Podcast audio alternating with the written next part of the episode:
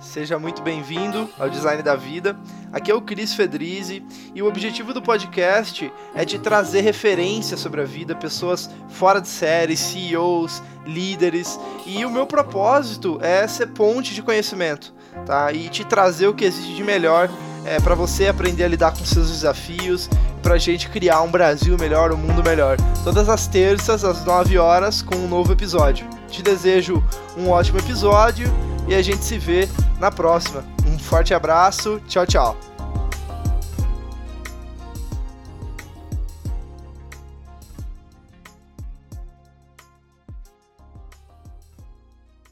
Fala pessoal, Cris Fedrizzi do Design da Vida. Hoje estou aqui com o Nicolas Gitti, cara, uma pessoa, um profissional muito bom. Eu conheci ele aí no mundo das vendas e ele é um cara muito experiente em vendas, Nicolas. Eu te conheci aí eh, em alguns eventos de vendas, né? Acho que foi onde a gente se conheceu.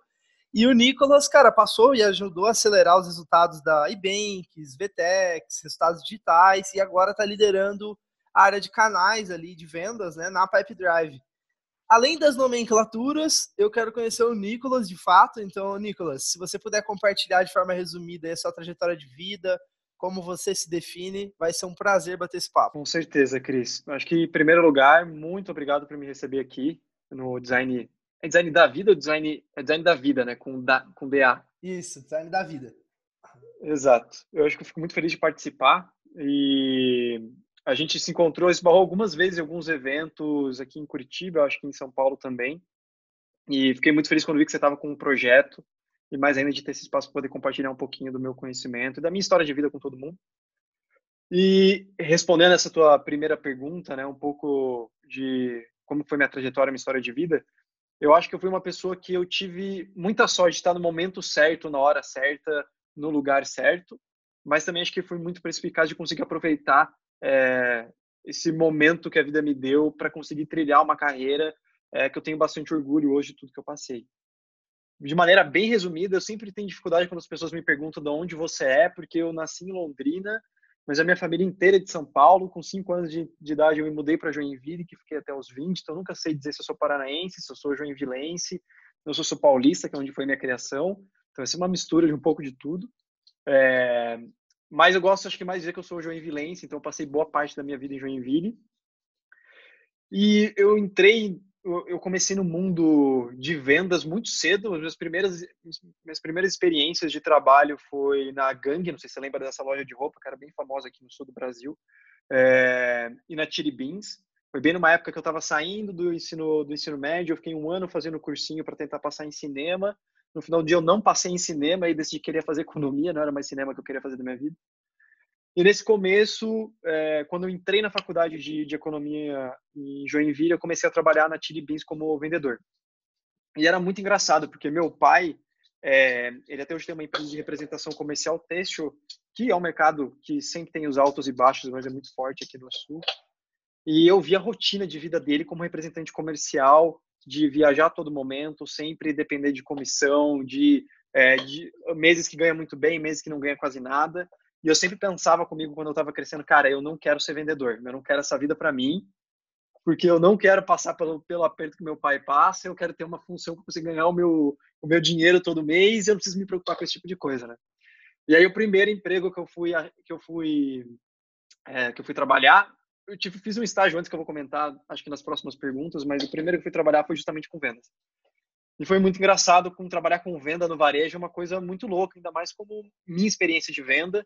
Eu já tinha um, um apelido pelo meu pai de ser mudo de fazenda, então você já, já, imagina que não era a pessoa mais comunicativa, não era. Eu achava que vendas não era para mim mesmo, né? E, e, foi muito engraçado porque eu me dei muito bem dentro de dentro de vendas já nessa primeira experiência trabalhando no shopping, no quiosque mesmo da Chili Beans dentro do shopping lá em Joinville. É, e acho que depois com o tempo eu fui entendendo que eu não era aquele vendedor tradicional e eu tive a, a felicidade de viver numa época onde o vendedor tradicional já não era mais tão bem quisto, como a gente sabe muito bem hoje, a gente fala muito disso. Era que eu era muito preocupado em ser consultivo, em ter um bom relacionamento, não mentir para as pessoas, como algumas vezes no varejo é um pouco, é um pouco difícil, é, e tentar trazer empatia de uma maneira real, né, ter interesse genuíno. E aí, desses, eu fiquei quatro meses na Tiribins, estava pronto para ser gerente do quiosque, para mim já era incrível ser gerente do quiosque com, com quatro meses, tinha acabado de entrar, estava com 17 para 18 anos. E aí na faculdade, é, sempre tem aquele sistema de vagas na faculdade, eu me apliquei para uma vaga numa empresa chamada The Wax, que é muito parecido com o eBanks, mas não tem nada a ver, é, que é uma empresa de consultoria em gerenciamento de projetos e processos lá de Joinville, que tinham acabado de lançar uma plataforma SaaS no mercado de gestão de projeto, e eu não sabia de nada disso antes de entrar, eu vi que era uma vaga de assistente comercial, me inscrevi, passei na posição e entrei nessa empresa. É, e foi minha primeira experiência com vendas B2B, vamos dizer assim, uma venda mais consultiva de tecnologia. Então, quando eu falo que eu tive muita sorte de entrar numa empresa de tecnologia para trabalhar com inside sales na época que ninguém sabia o que era inside sales, eu não sabia que eu fazia inside sales. É, era uma empresa de tecnologia pequena. Pode falar. Para quem não sabe o que é inside sales, o que é inside sales? Inside sales tem a sua tradução livre de vendas internas. É, se a gente for olhar na ponta da faca ali o que é inside sales, é basicamente eu conseguir vender produtos é, de uma maneira remota, via telefone, via webconferência, via mensageria, via e-mail. Mas acho que ele vai um pouco mais além do que isso, não é só fazer a venda remota como telemarketing, é você ter um processo de venda, você entender o comportamento do consumidor, é realmente você aplicar dados e inteligência e processo a vendas, só que de uma maneira remota. E quando eu entrei era vendas internas, né? Era assistente comercial de vendas internas. E quando eu entrei na empresa, eu entrei para o meu primeiro mês foi fazendo venda de curso de gestão de projetos em PMI. Para quem não sabe, o PMI é o Instituto de Gerenciamento de Projetos, com metodologias bem tradicionais de, é, de gestão de projeto. E a empresa fazia muito consultoria nisso. Só que eles tinham acabado de lançar uma plataforma no mercado que chamava Arte, que era uma plataforma de gestão de projetos SaaS. E eles já tinham me contratado pensando em ser o primeiro vendedor dessa plataforma. Então, eu tive a felicidade de ser o primeiro vendedor de um produto SaaS, de cair de, do, do, do, nada nesse mercado, é, entender o que era um produto SaaS, o que era tecnologia, o que era API. O time era muito pequeno, o time de tecnologia tinha 15 pessoas considerando vendas, marketing, financeiro e desenvolvimento. Então, eu como vendedor, eu fazia a venda, eu fazia o atendimento, que a gente chama de Customer Success hoje em dia, é, eu fazia toda a parte de escopagem de produto, algo muito legal que a gente fazia, a gente conseguia vender melhorias é, do produto ou novas funcionalidades a serem adicionadas e o cliente bancava isso. Então eu ia lá com o time de produto, a gente levantava todos os requisitos para desenvolver o botão amarelo mágico que vai transformar os seus projetos em X. E eu conseguia, eu fazia escopagem desse projeto, levava para o cliente, o cliente fechava e a gente conseguia bancar o desenvolvimento do produto com os clientes. Então foi uma experiência de três anos muito louca, assim, de, de desde cuidar das, dos, é, da mídia paga, da, da, estratégia do arte, até fazer as vendas. A gente fazia as consultorias de implementação, de gestão de projeto. Então, tive a chance ali, com entre os 17, 19, 20 anos, de implementar projeto dentro da Globo, da VEG, da Todeskine, de passar semanas dentro desses clientes fazendo implementação de gestão de projeto para grandes projetos. Então, foi muito louco, assim, é, tudo isso muito novo nessa época. Isso dentro de uma realidade Joinville, que é uma realidade que hoje já está mais desenvolvida com relação a startup e tecnologia. Ela sempre foi conhecida por empresas mais tradicionais de tecnologia, TOTOS, Neogrid, Lynx, mas o mundo de startup era muito recente. É, a Conta Azul estava crescendo naquela época, que acho que deu muita visibilidade para o mercado joinvilense, a Mercos, outras, é, outras, outras startups que tem hoje em dia. Então, meu mundo era aquilo, né? Era faculdade, Joinville, morava com meus pais ainda, eu já tinha uma noção que eu estava crescendo bem dentro daquilo que eu nem achava que eu queria fazer da minha vida, que era vendas, em tecnologia. Eu tive uma experiência de já ter trabalhado em fábrica antes, durante um estágio. É, eu sou formado em técnico químico também, algo que nunca trabalhei com isso na minha vida. E eu lembro que eu nunca mais queria trabalhar naquele ambiente. Então, eu me vi dentro de tecnologia como o meu sonho de trabalhar ali. E depois de três anos, eu, eu decidi que queria sair de Joinville e morar sozinho. Nisso, eu tomei a decisão de ir para Florianópolis. E aí, nessa de ir para Florianópolis, eu encontrei a RD, muito por acaso. Meu chefe ia para o primeiro RD Summit, ele não quis me levar. Daí eu fui descobrir o que, que é essa RD, vi que tinha uma vaga, me apliquei e acabei, acabei passando para entrar para o time de, de, parcerias lá. Eu lembro que na época ele não ficou muito feliz. É, e, e aí foi a minha chance de começar a dar um start profissional na minha vida de uma maneira diferente. A RD foi muito importante para abrir uma realidade de tudo que eu já fazia antes de vendas de internet de tecnologia. Tinha nome, tinha metodologia, tinha processo, tinha conceito. Existia um mercado de startup e tecnologia maravilhoso que eu não sabia que existia antes, muito pelo mercado pequeno de Joinville. É, e a RD é uma, é uma escola maravilhosa de marketing e vendas e eu entrei num momento muito bom. Acho que tinham menos de, menos de 110 funcionários, mais ou menos, quando eu entrei. E eu entrei para a área de parceiros, que era bem incipiente. A gente estava ainda em cinco, seis pessoas. É, e foi uma época que eu mudei minha faculdade, que era de noite, para fazer ela via remoto, que eu demorei mais uns quatro anos para terminar minha faculdade, porque daí eu fui empurrando com a barriga, o profissional puxava muito mais do que eu estava aprendendo na faculdade, então eu priorizei o que estava fazendo sentido para mim. É, e realmente foquei no trabalho. E aí esses dois anos em, em, em Floripa foram muito importantes para esse meu crescimento de entender mercado, de estar na RD, de conseguir lidar com os parceiros. Meu trabalho era um trabalho de hunter total, fazer um board de novos parceiros para RD e ajudar eles com o primeiro projeto de marketing. No meu último ano eu estava lidando só com é, com prospecções de alto nível em São Paulo, então estava indo e voltando muito para São Paulo. Foi o que me fez acabar indo para São Paulo depois. É, e aí eu cheguei num, num, num, ponto na RD onde eu queria testar é, ser um gestor de pessoas, ver se eu tinha capacidade para liderança. Era algo que eu já queria há um tempo, ainda não tinha tido a oportunidade. Acho que muito pela minha idade também. É, algumas vezes as empresas tinham um pouco desse receio de me transformar num líder muito jovem, mesmo já tendo uma bagagem de experiência muito alta, então senti um pouco dessa, dessa represária. Na RD a gente tinha oportunidade, estava tudo certo para me tornar um líder lá. A RD acabou passando por uns movimentos internos de parar um pouco de subir pessoas para cargos de liderança por um tempo. E aí, nesse momento, eu vi, poxa, entre ficar aqui na minha função mais um ano para um, um, eventualmente me tornar um líder dentro da área, é, o mercado de São Paulo me chamava muito para já ter, já ter essa posição, já ter essa experiência e ter uma experiência de morar em São Paulo. E aí eu tomei a decisão de ir para São Paulo. E meu, meu tempo em São Paulo foi dividido em, em metade do tempo, os primeiros seis, cinco meses, entra quase como um, como um consultor dentro da 99 Jobs, quando eles estavam lançando a plataforma de ATS pela primeira vez, dentro de tecnologia, de criar, foi minha chance de criar os projetos pela primeira vez, criar um processo de vendas, instalar um CRM, que foi o Pipe Drive na época. Então, instalar um CRM, implicar os primeiros processos de vendas, ter os primeiros resultados, lidar com os primeiros desafios de gestão. É, e foi engraçado porque na minha primeira semana, eu acho, na 99 Jobs, quando eu já estava em São Paulo, o, o meu futuro chefe na Vetex foi fazer um benchmarking com a 99 Jobs e ele fez o benchmarking comigo. E aí, seis meses depois, ele me chamou para trabalhar na Vetex para tocar a operação de inside sales deles global, porque ele já tinha me conhecido lá no 99 Jobs. E aí, para mim, a 99 Jobs foi uma experiência muito boa. Teve vários acertos e erros, problemas e coisas boas, mas me aprendeu a criar uma primeira camada de casca como gestão, como visão estratégica e sair um pouco de ser um contribuidor individual e ter mais peso de responsabilidade. E a Vetex foi a coroação disso, né?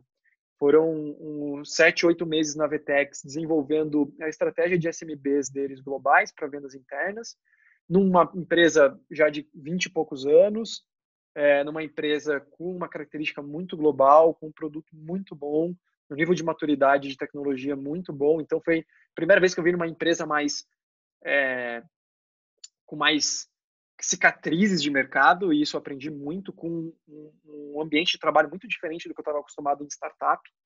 É, e esse meu período na Vetex foi onde eu comecei a ter mais experiência com vendas internacionais. Então, eu tinha basicamente um grande time de pré-vendas no Brasil, algumas pessoas na América Latina, no México e na Argentina, nos Estados Unidos e na Europa. A gente tinha um trabalho muito forte de é, lidar com os leads de inbound, fazer um bom trabalho de pré-venda para conseguir encaminhar esses leads ou para os consultores enterprise na região ou para as agências implementadoras. E era um projeto que a gente estava replicando no mundo inteiro. É, e aí foi muito louco que esse meu um ano em São Paulo foi incrível, fiz amizades para minha vida inteira, profissionalmente foi um, um dos momentos mais importantes da minha vida profissional. Acho que a experiência de morar em São Paulo por um tempo te dá um, querendo ou não, ele te dá um cacife para o mercado, que as pessoas te enxergam de uma maneira diferente, isso é muito louco. É, só que eu passei por um momento onde eu estava num nível de estresse altíssimo, muito pela vida em São Paulo mesmo, pela rotina de vida que eu tinha lá, pela rotina de vida que eu levava em São Paulo, que eu comecei a ter problemas de estresse que eu não sabia identificar o porquê, eu estava com problema de saúde muito sério, passei seis meses indo em médico, vários médicos diferentes, não conseguia entender o que, que era, e quando eu recebi a proposta do Banks para ir para Curitiba, foi um momento que eu entendi é, que era um momento para mudar de vida, é, não somente de, de, de, emprego, porque eu estava muito bem na Vetex, para assumir um desafio maior, mas talvez uma chance de eu melhorar na questão de saúde, talvez me curar do que eu tinha. E realmente foi, foi, foi assim. Quando eu cheguei em Curitiba, uns três meses depois, eu já consegui me recuperar desse problema, é, desse problema de estresse que eu tive que atacar o meu estômago, e muito aliado com uma dieta específica, que eu fiquei um ano sem comer tudo que você pode imaginar, é, é, com uma dieta muito, muito específica, exercício físico, alimentação, para não precisar entrar em antibiótico, etc. E me recuperei, assim, foram três meses de Curitiba que eu saí novo, novo em folha. E Curitiba, lembra quando eu comentei que eu tentei fazer cinema? Eu tentei aplicar para cinema aqui. Então, desculpa para os joinvilenses que me escutam, mas normalmente Curitiba é vista como a metrópole de Joinville, porque todo mundo que é de Joinville olha como Curitiba como uma grande cidade que tem perto, né? E realmente é. Então, eu sempre tive vontade de morar em Curitiba, e é onde eu estou até hoje. É, depois eu vou entrar no, no, no, quesito Portugal ou não, muito por causa do Covid. E, enfim, eu adoro morar em Curitiba, foi uma experiência muito boa. E aí acho que o Ebanks, para mim, eu não sei se eu estou passando muito sim, tempo, sim. Cris, nesse ponto, ou... Não, não, pode, pode fechar, pode fechar isso. É. E aí nessa entrada no Ebanks, para mim, foi assumir um puta desafio de pegar um time do zero, de pouquíssimas pessoas, eram sete vendedores na época, com uma empresa com uma ambição global, é, e a gente viu isso com o caminho dela até se tornar um unicórnio é, no ano passado. E essa vontade do Banks de sonho grande, de crescer, então entrar como manager numa empresa de alto crescimento, 100% focado no mercado internacional como o Banks foi incrível. A gente entrou lá para remodelar o, o, processo de vendas que eles tinham, principalmente para SMB, mas o Banks não tinha uma área formatada de vendas, nem enterprise, foi a primeira área de vendas mesmo lá dentro. A gente foi de um time de sete pessoas para um time de 40 pessoas depois do meu primeiro ano, com times de vendas, de SDR, Sales Ops, canal, tudo dentro da minha, da minha asa como gestão. E no meu último ano, tocando também a nossa, a nossa tentativa de vendas enterprise na América Latina. E o meu final dos, dos, meus primeiros dois anos de Banks foi onde eu cheguei até o meu limite de novo de gestão de pessoas. Era algo que é, por vários erros e acertos na minha carreira, até dentro do, do Ebanks, com os meus gestores, os meus coordenadores eram novos também, estavam se entendendo como líderes. É, eu estava muito cansado de assumir a gestão de tanta gente e de, de muitas vezes ver que o meu caminho, eu não estava mais crescendo profissionalmente como eu gostaria. Eu tinha deixado de aprender, eu estava muito enfurnado dentro de gestão de time, gestão de KPI, gestão estratégica micro, e eu não estava mais desenvolvendo como profissional. Eu estava me distanciando do front de vendas. Isso para todo líder de vendas é um problema porque você deixa de se correlacionar, ter empatia com o que está acontecendo na ponta do teu processo de vendas. Quais são os desafios, o que, que o mercado está falando, como seu produto é recebido, o que, que o meu vendedor está reclamando, se ele tem razão ou não. Eu perdi a noção de saber se isso era ruim, se ele estava falando a verdade ou não, porque não estava mais participando do, do, do processo de vendas na ponta. E aí foi um momento de tirei um tempo de férias, voltei para Curitiba, entrei na Bicred para tocar a operação de canais dele e nesse momento, nesse meio do caminho, a, a minha namorada passou para um mestrado em, na Europa. Eu tenho cidadania europeia, então sempre tive vontade de morar e trabalhar lá. Já tinha algumas conexões com o Pipe Drive, porque eles são clientes do Banks. É, e acabou casando de ter essa vaga, que é em Portugal, para trabalhar com os parceiros de, de Europa e aqui no Brasil. E a gente já estava nessa de eminência de se mudar para a Europa mesmo. E aí eu topei a vaga, saí da Bicred, entrei no, na, no Pipe Drive justamente em março de 2020, quando o Covid começou. Então esse é o momento que eu tô hoje na, na minha vida. Boa, show de bola. E, cara, aí a pergunta que não quer calar, né? É, duas perguntas, na verdade. Vou começar com uma, é, que é a seguinte. E, e, o, e o menino que queria fazer cinema? O que, que aconteceu? É, e, assim, como que foi essa descoberta para você nessa jornada, falando de vida profissional, vida pessoal? É, é uma ótima pergunta, assim. É, eu acho que eu sempre tive uma necessidade de me expressar artisticamente que eu nunca soube como fazer. Eu cheguei a ter aula de música, de violão quando era pequeno, mas não tinha jeito nenhum. Eu cheguei a tentar fazer aula de artes, também não tinha jeito. Minha mãe é professora de artes. Então, eu sempre acho que tinha isso represado e eu encontrei naquela época cinema como uma maneira de me, me, uh, me entender artisticamente ou me expressar artisticamente eu, durante os meus primeiros 5, 6 anos de carreira, eu ignorei totalmente essa existência na minha vida. Eu estava muito focado em trabalho, construir minha vida, relacionamento profissional. E agora, nos últimos dois anos, eu comecei a voltar a me expressar artisticamente de uma certa maneira que acho que supra essa necessidade daquela pessoa que queria fazer cinema. Então, é, hoje eu tenho um coletivo de música que eu toco junto com mais quatro amigos, que se chama Fry Jazz. E muito de um, de um amor nosso condicional de disco music, de música brasileira, e a gente começou a aprender a discotecar, e hoje todo mundo discoteca.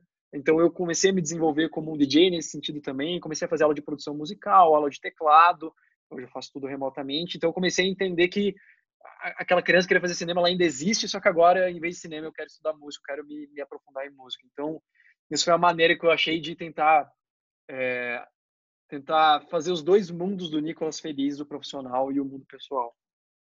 E como, existe essa divisão? Assim, o que, que você acha disso? Vamos falar um pouquinho disso, que, eu, que é uma coisa que fica na minha cabeça também. Eu também sou DJ, tá? Então depois a gente. Olha só! É, a gente não, não acho que você não sabia. Mas não sabia. Eu também tenho. Eu vou te chamar pra fazer um, fazer um mix pra gente no nosso SoundCloud lá, então. Bora! Eu faço convite aqui ao vivo já. bora, bora. Então eu também tenho essa veia, assim, que é muito de, cara, tentar explorar um pouco esse lado criativo, né? E eu já tinha tocado, toquei batera um tempo, tocava bateria, tinha banda, tudo quando eu era moleque. E, enfim, eu entendo isso que você está falando, mas o que, que você acha assim, dessa distinção? O que, que é essa distinção vida profissional pessoal? Como que se, qual que é a sua visão disso? É, eu acho, a minha visão, a maneira como eu tento encarar esse assunto é que existe com certeza uma distinção e acho que ela tem que existir, no sentido de quando eu estou no meu momento de hobby, seja tocando, seja vendo TV, seja indo passear com meu cachorro, um, eu não quero pensar sobre o trabalho nesse momento, eu quero estar focado no presente daquilo que eu gosto de fazer naquele período. Então, por mais que pensar no meu trabalho seja algo positivo, algo que eu quero fazer, um projeto que me anime, não é isso que eu quero pensar naquele momento. Eu preciso ter essa distinção na minha cabeça e não ficar pensando toda hora no trabalho e, ao mesmo tempo, quando estiver trabalhando, não ficar pensando no, no, no meu hobby. Eu preciso ter essa distinção na minha cabeça. E algo que eu não quero usar no meu hobby, que eu já uso no meu dia a dia, é minhas habilidades, minhas soft skills do trabalho.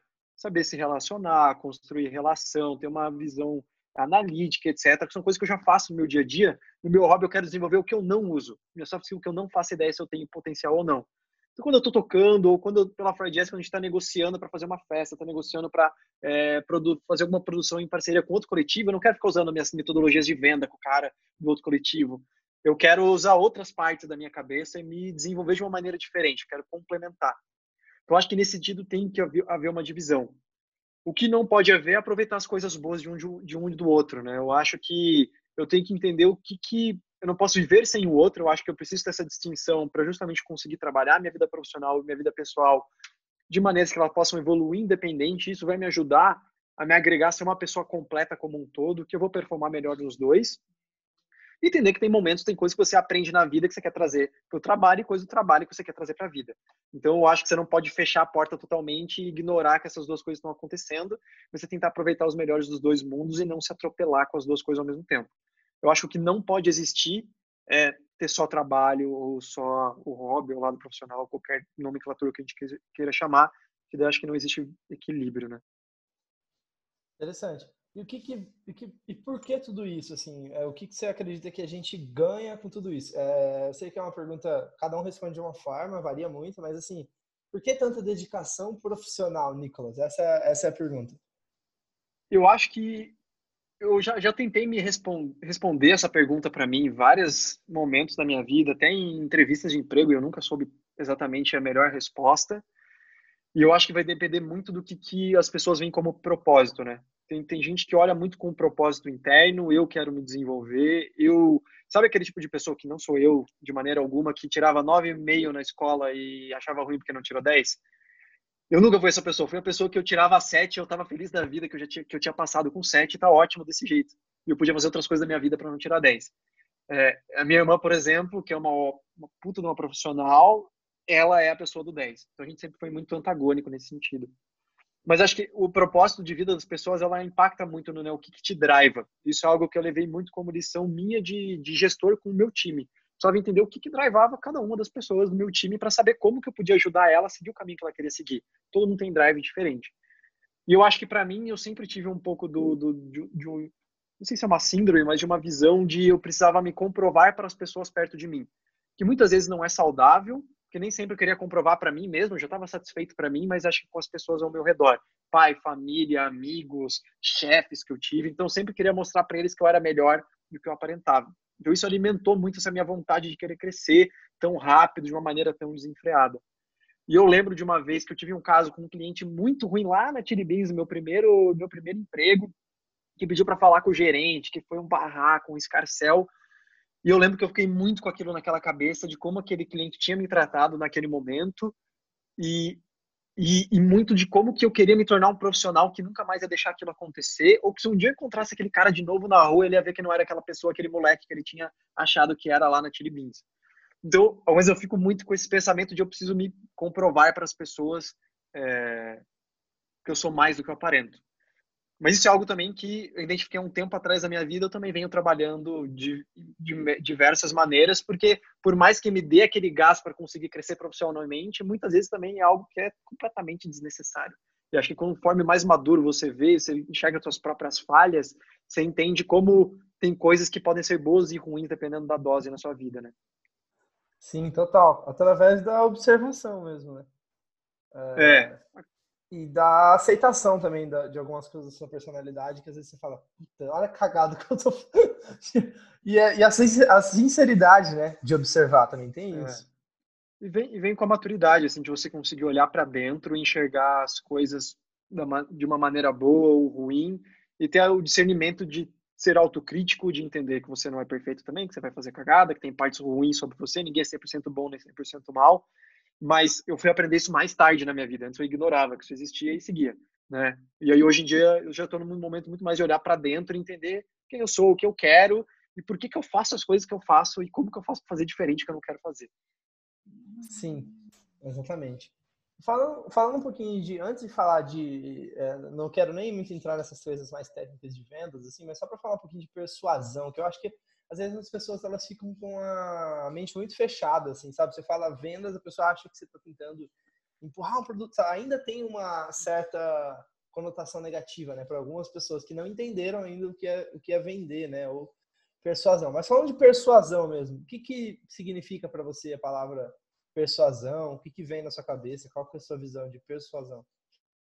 É, para mim a, a, que a palavra persuasão até como você mesmo comentou, Cris, ela tem essa conotação negativa, né?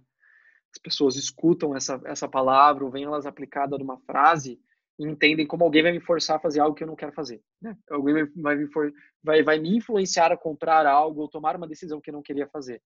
É, e eu acho que isso vem um pouco do, do, histórico da nossa função como vendedor, de ter um pouco desse estigma do persuasivo, de uma maneira ruim, que nem sempre precisa ser. Né? Não, não acho que é necessariamente uma palavra 100% negativa. E eu, o que eu acho dessa visão de persuasão é que eu sempre tive um, um conflito interno de entender que eu nunca fui aquele vendedor super bom em criar rapport, aquele cara que consegue vender o produto maravilhosamente bem, que cria um rapport de começo, consegue se esperar muito bem no cliente. E durante um tempo, no começo da minha carreira, eu achava que isso era um problema. Eu não era persuasivo o suficiente, eu não conseguia ter uma lábia boa o suficiente para convencer o cliente. Eu ainda tinha noção que o vendedor era um tipo só e aquele era o tipo de vendedor bom. Era o vendedor showman, né? E com o tempo eu fui entender que os meus valores como bom vendedor, que me ajudou muito na minha carreira, era que eu conseguia, eu conseguia transmitir confiança com o cliente, porque ele sentia que eu era verdadeiro. Eu conseguia ser, eu conseguia ser consultivo, então ele sentia que eu entendia do que eu falava. Então, todo produto que eu vendia, eu vendia produto de RH, de pagamento, de e-commerce, de tudo que você pode imaginar, agora CRM, eu dedicava muito tempo a estudar quem era o cliente muito bem, a estudar qual era o produto que eu vendia, qual era o mercado que eu atuava. Então, eu fazia muito bem aquele trabalho de pesquisa, de metodologia de vendas, para conseguir trazer referência quando eu falava com o cliente, para ele não, para ele entender que por mais que eu não fosse o melhor brother dele, no sentido de geração de rapport, o que eu falava para ele era verdadeiro, tinha interesse genuíno, e eu conseguia gerar uma relação de confiança que fazia com que ele confiasse no que eu falasse acima de tudo. E aí, com o tempo, eu fui entendendo que esse era o meu estilo de vendas, e tem vários estilos de vendas diferentes. E isso também mudou meu estilo como líder, de não ser aquele líder que o lobo de Wall Street que entra na, na sala do time de vendas gritando e leva a galera para cima, mas eu tinha uma maneira de inspirar muito pela minha calma e a capacidade de resolver problemas de uma maneira diferente do que só é, ser aquele líder de vendas. É... Não, não queria falar emotivo, que eu acho que é errado, mas o líder de vendas muito inspirador dentro da palavra, de conseguir inspirar as pessoas a todo momento. Né? Acho que tem várias maneiras de se inspirar. Boa. E falando de pessoas, você falou, né? Uma das coisas que você descobriu sobre gestão de pessoas é descobrir qual é o drive né, das pessoas. Porque às vezes tem alguém que está mais drivado a grana mesmo e quer fazer um dinheiro. É a pessoa que está buscando os objetivos delas financeiro. Outra é uma pessoa que está muito mais ligada a propósito. Então, enfim, tem diferentes drives, né? Mas o que, que você descobriu nos últimos anos sobre gestão de pessoas que, cara, foi virada de jogo para você, virada de chave, mudou completamente essa visão sobre gestão de pessoas? É, essa é uma, é uma ótima pergunta, que eu acho que são vários fatores que eu fui aprendendo ao longo da carreira, assim. Eu acho que o primeiro ponto que eu vou, vou bater de novo na tecla para poder conectar com os outros, essa questão do drive, como você falou, tem gente que vai olhar para eu quero ter um propósito financeiro, de reconhecimento, de crescimento de carreira. É, eu estava vendo um estudo que até foi o próprio Pipe Drive que lançou, que 40% dos vendedores não querem ser gestores. Ou seja, ele não ele é feliz sendo um vendedor, mas ele não quer ser um gestor de pessoas. E eu tinha muito essa essa conclusão na minha cabeça nas minhas primeiras experiências de gestão, pela imaturidade e a falta de experiência na época, que todo mundo queria ser líder em algum momento. Todos os vendedores almejavam ter esse passo para liderança. E o que se concretizou não sendo realidade durante a minha vida e com vários vendedores que eu tive no meu time que eu entendi que não era isso que ia fazer eles felizes e não era o objetivo de vida desse cara. É, e aí, quando a gente olha um pouco para essa para esse entendimento do porquê que muitos deles não querem ser gestores, e minhas conversas é, cara, eu não quero resolver os problemas das outras pessoas, é, eu já tenho problema suficiente na minha vida para ter que lidar com problemas das outras pessoas, eu não quero ter que lidar com a pressão de gestão de pessoas, e etc. E, e, e era algo que acho que de uma maneira meio madura, imatura e juvenil, eu nem pensava nisso na época, eu queria crescer profissionalmente. E o que, que isso me trouxe, acho que de insight, é que quando a gente fala de gestão de pessoas, e o que, que eu aprendi é que você tem muita responsabilidade sobre a vida daquela pessoa que você está gerenciando. Eu acho que por mais que seja só um trabalho, e quando você está numa posição de que a pessoa te admira de alguma maneira, profissionalmente ou pessoalmente, ou que é, você é um espelho de muitas das coisas que essas pessoas querem aprender, elas absorvem de você, você tem uma responsabilidade muito grande, é, diretamente e indiretamente. Diretamente com relação a salário, com relação ao crescimento profissional, com relação à, à saúde mental daquela pessoa, ao bem-estar daquela pessoa como pessoa mesmo, nem tanto como profissional, mas inconscientemente que você, elas vão se espelhar nas ações que você toma, boas e ruins. Então, acho que além de tudo que vem com gestão de pessoas, é realmente ter um, é, você ter a noção que você tem sim uma influência na vida dessas pessoas. E aí o teu objetivo é tentar fazer com que a sua influência seja, seja a melhor possível.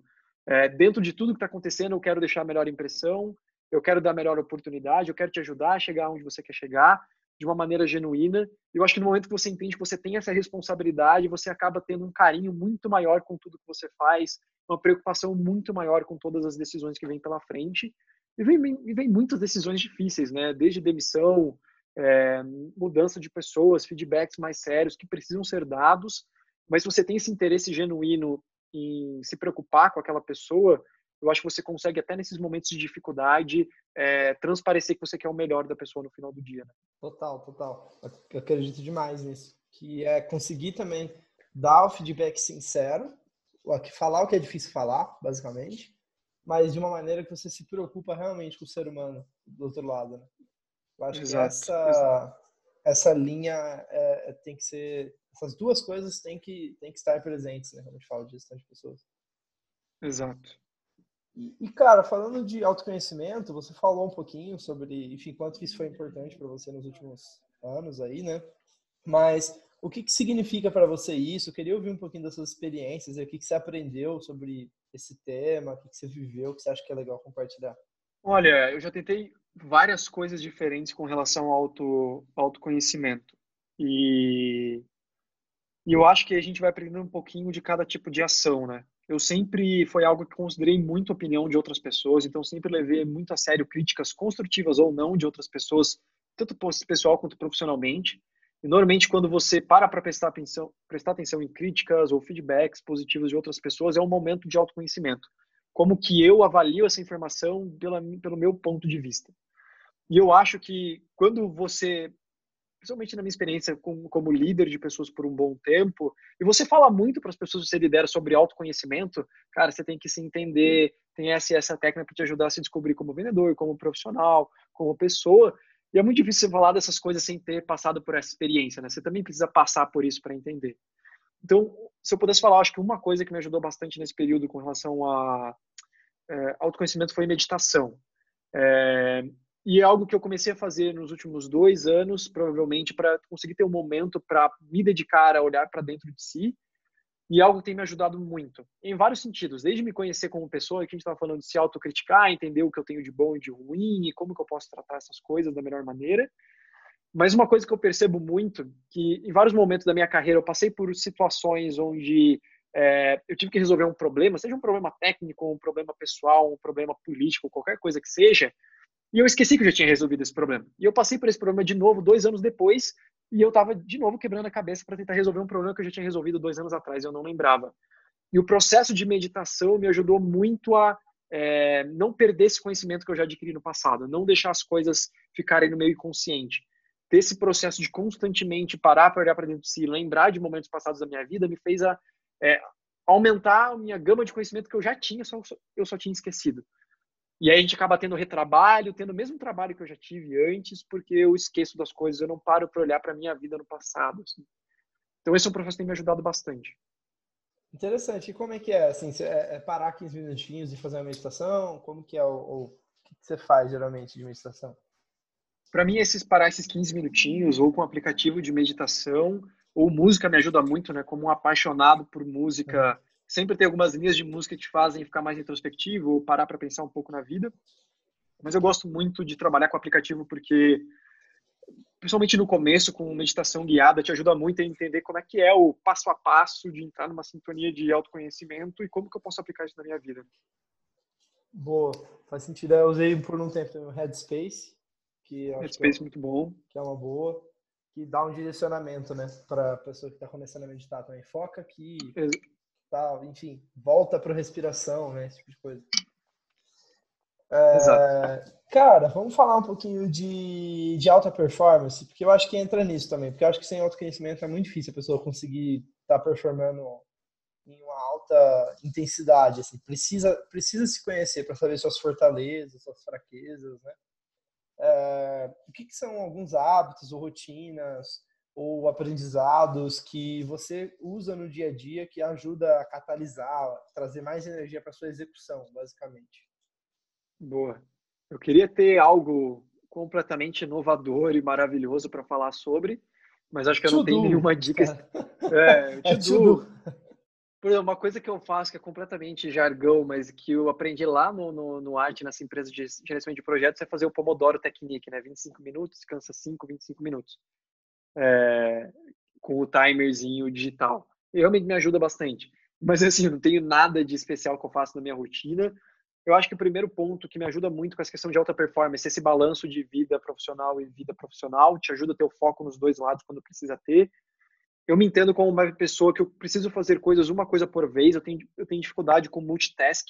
Então, se eu começo a fazer uma coisa e vou fazendo outras coisas, eu me perco. Então, eu sempre tento organizar o meu dia para que eu tenha blocos de trabalho bloco de prospecção, bloco de gestão, bloco de X, bloco de Y, para resolver as coisas por bloco, isso me ajuda muito. É, a agenda do Google, de novo, é uma ferramenta que me ajuda demais. E não é só ter a agenda organizada, porque eu sou organizado, mas é respeitar a agenda. Porque daí tem muita gente que tem agenda bem organizada, mas não respeita a agenda. E aí não adianta de nada você usar a agenda do Google se não respeita.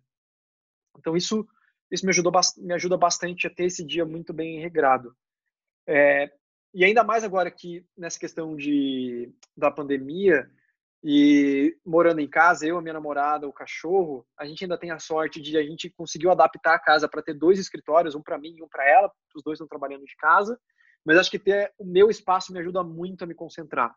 Isso mesmo trabalhando dentro de empresa, eu sempre, quando precisava fazer alguma coisa para me concentrar demais, eu entrava numa salinha ou fugia do meu time de alguma maneira, me escondia lá dentro da empresa para conseguir ter o meu espaço onde eu consiga realmente me concentrar nas coisas. Então, como você conectou com o autoconhecimento, eu me entendendo que eu preciso de um tempo para me focar e eu faço as coisas por bloco, algumas vezes eu sinto necessidade de, de eu demoro um pouco para engrenar no que eu preciso fazer e aí dali para frente a coisa vai. Então eu preciso ajeitar meu dia a dia para conseguir potencializar a minha produtividade nesse sentido. E, cara, quando. E, assim, a gente não é super-herói, né? Então tem dia que você tá, tá, é, você tá mais cansado, ou enfim, tem, acontecem coisas que te afetam e você precisa lidar com isso, ter resiliência nos momentos, enfim. É, como que você lida assim com esses momentos? Ou, ou, que momentos você fala, não, beleza, eu tô precisando descansar um pouco?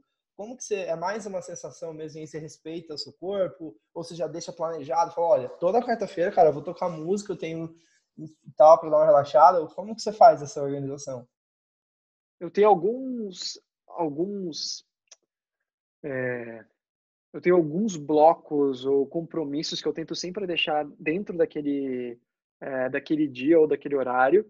Mas ultimamente, ainda mais agora, por exemplo, atividade física eu estou fazendo em casa ou saindo para correr.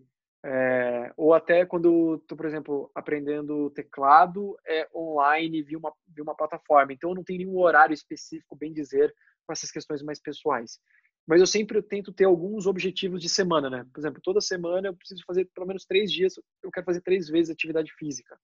Ou pelo menos aprender duas músicas novas na semana. Eu sempre tento ter algum objetivo que eu vou perseguir é, dentro do meu dia a dia. Mas uma coisa que eu aprendi a não ser é, não ser extremamente rigoroso com esse tipo de. É, vamos dizer, eu não quero colocar meta na minha vida profissional. Eu não quero botar meta no lazer. Eu não quero ser aquele tipo de pessoa, não. Tem que fazer atividade física três vezes na semana, porque senão não vou bater minha meta da semana. Pô, já tenho que bater meta todo dia, toda semana, todo mês na minha vida profissional. Eu não quero transformar o resto da minha vida em meta também. Então eu preciso controlar minha ansiedade e não metrificar tudo que eu faço na minha vida. Mas eu gosto de ter esses objetivos. E se não deu, deu. Se eu quiser pegar um dia de noite, que era um dia que eu devia fazer exercício, ou devia, sei lá, é, tocar, ou, ou, alguma coisa nesse sentido, eu não fiz e quiser ficar o dia inteiro na frente da TV, eu vou ficar o dia inteiro na frente da TV e tá tudo certo. Então, acho que levar as coisas de uma maneira mais leve te ajuda um pouco com ansiedade nesse sentido, né? De e muitas vezes você já tem um dia muito ansioso no trabalho e tudo que você não quer trazer essa ansiedade pro resto da tua vida. Hum. Ó, isso é importante para mim, cara. Foi uma, é. uma fala importante, porque é fácil, cara, você querer sabe? É, aí você entra, eu já tenho meu celular que vai dar minha meta de passos do dia. Daí eu vou olhar no meu iWatch. Meta de água para beber. gastei. Minha meta de água para beber. Cara, eu, eu já sou um pouco mais old school nesse sentido que eu prefiro deixar uns pouco as, as coisas seguirem seu curso, porque senão é muita meta para pouca vida. e, é não, e não é natural, né? Não é natural, é. Não é orgânico. Eu acredito muito em crescimento orgânico. Inclusive, é, eu tenho vários questionamentos assim, sobre modelo organizacional e crescimento de negócios e tal.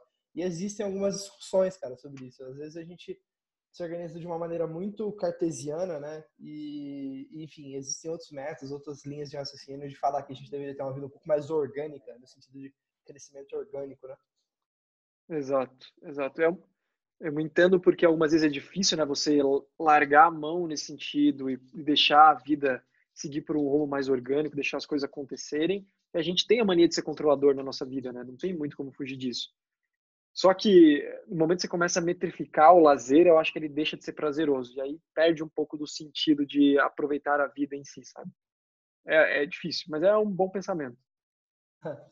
Boa. É, cara, para encerrar esse papo aqui, a gente estava falando de profissional mais, né, alta performance e tal, eu queria fechar é, só esse papo antes da gente entrar é, em Portugal ali, que eu tô curioso para saber.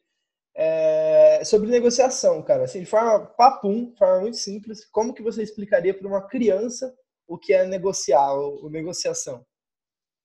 Boa, difícil. Eu gosto que tem um monte de criança que negocia muito melhor do que eu, tenho certeza.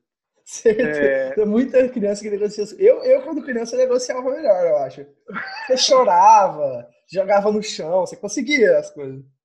Você tinha vários artifícios que hoje em dia a gente não pode mais fazer, né? ou pelo menos a, sociedade já não entende como algo apelativo, não é mais compelling. Né?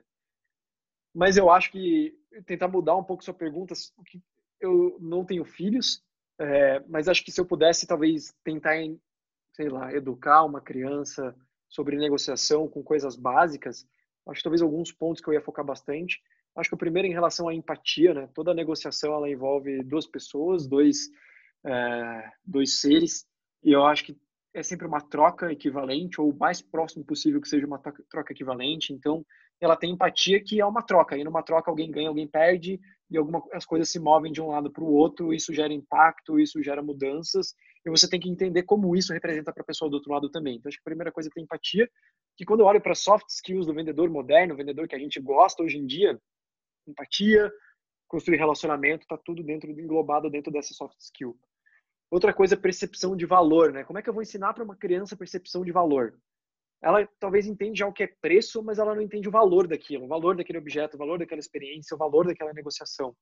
E eu fico pensando como que eu vou ensinar valor para essa criança? Eu vou ensinar para ela dando e tirando alguma coisa, ela atendendo valor depois que ela perdeu de uma maneira mais é, mais rudimentar da coisa. Eu vou tentar ensinar o valor para ela numa brincadeira. É, eu acho que está conectado com empatia, mas eu não tenho como falar de negociação sem ter essa noção de valor. E o valor ele é, mutante, ele é mutante, né? O valor ele muda para mim, muda para fazer, para você dentro do mesmo objeto. ou com objetos diferentes. Então, acho que eu fico pensando que eu iria muito numa linha de usar linguagens que ela entenda, de brincadeiras, de experiências de vida, para trazer essa noção de empatia pelo próximo.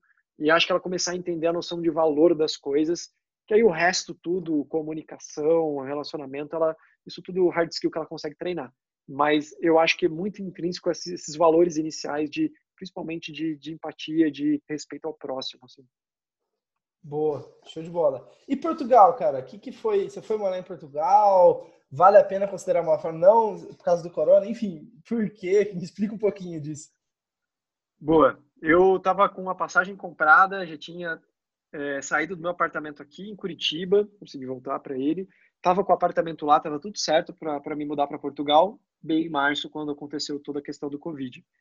Então, hoje, com o Pipe, eu estou trabalhando remoto aqui do Brasil, continuo em Curitiba. É, eu atendo muito o mercado europeu, então eu sempre estou me posicionando muito dentro da Europa, até para abrir portas para outbound, etc. É, com os meus parceiros que estou prospectando lá. Mas foi muito engraçado porque eu estava com tudo pronto para ir, veio o Covid, a gente combinou de eu ficar até o final do ano aqui agora no Brasil e voltar para lá é, agora em janeiro, no ano que vem, daí eu me mudo de verdade se tudo der certo. E foi algo que eu sempre quis, quis, ter a experiência de trabalhar fora, que é algo que eu nunca tinha feito, eu tinha estudado fora, mas nunca tinha trabalhado fora. E tendo a cidadania europeia, isso fica muito mais fácil, né? Então não tem nenhuma burocracia, na verdade. E eu já falando inglês desde pequeno, então sempre tive essa propensão de ir para lá. E como a minha carreira aqui no Brasil, ela sempre teve um pace muito bom, eu nunca parei para pensar em fazer o move para lá, porque as coisas estavam acontecendo muito bem aqui. E justamente nesse nesse nesse nesse último ano, nessa transição de carreira, eu quis sair um pouco de vendas diretas, entrar em canais com mais afinco, que é algo que eu sempre quis fazer, e que eu estou realizando esse sonho agora de me desenvolver nesse sentido.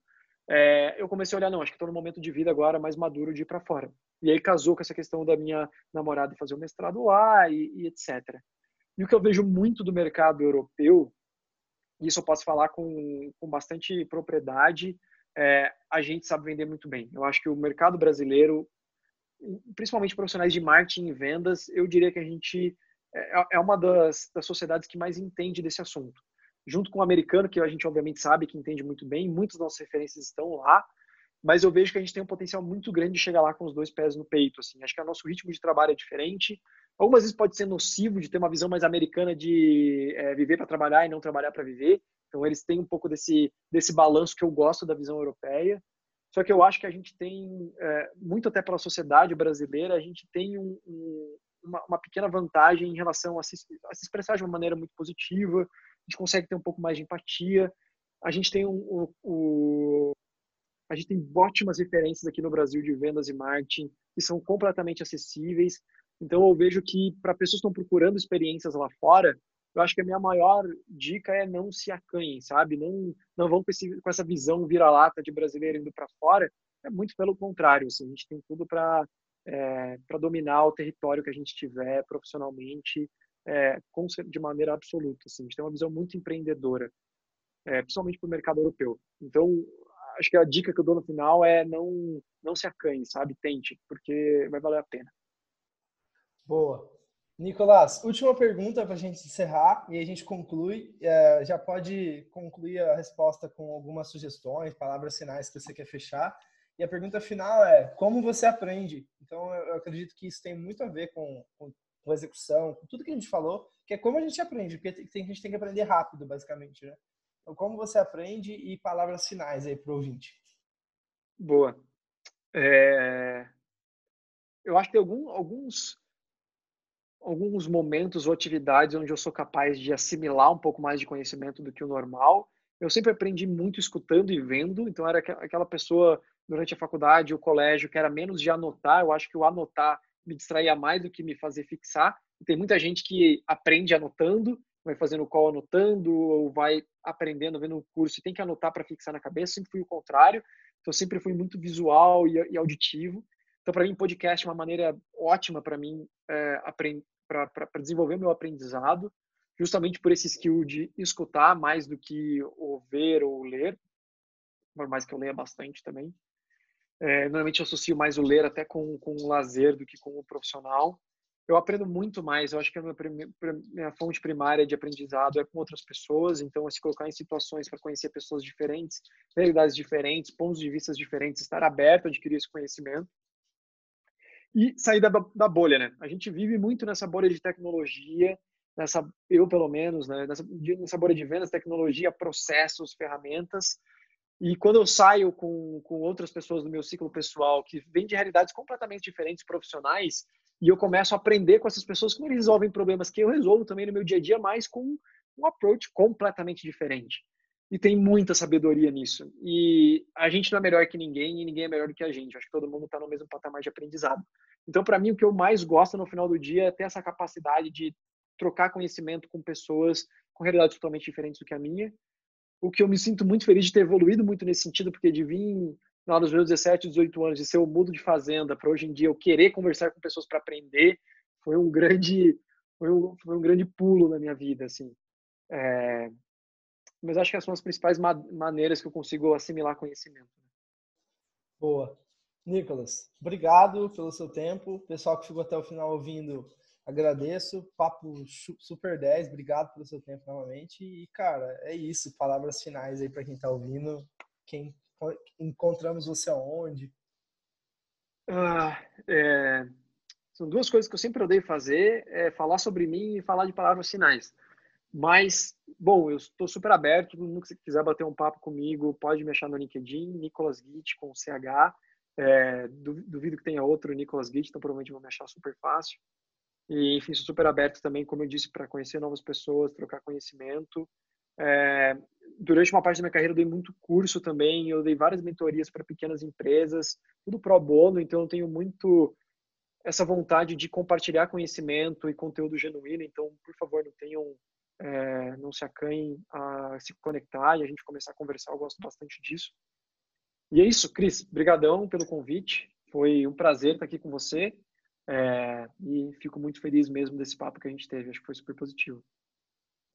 Nicolás, obrigado. E, pessoal, até a próxima. Tchau, tchau.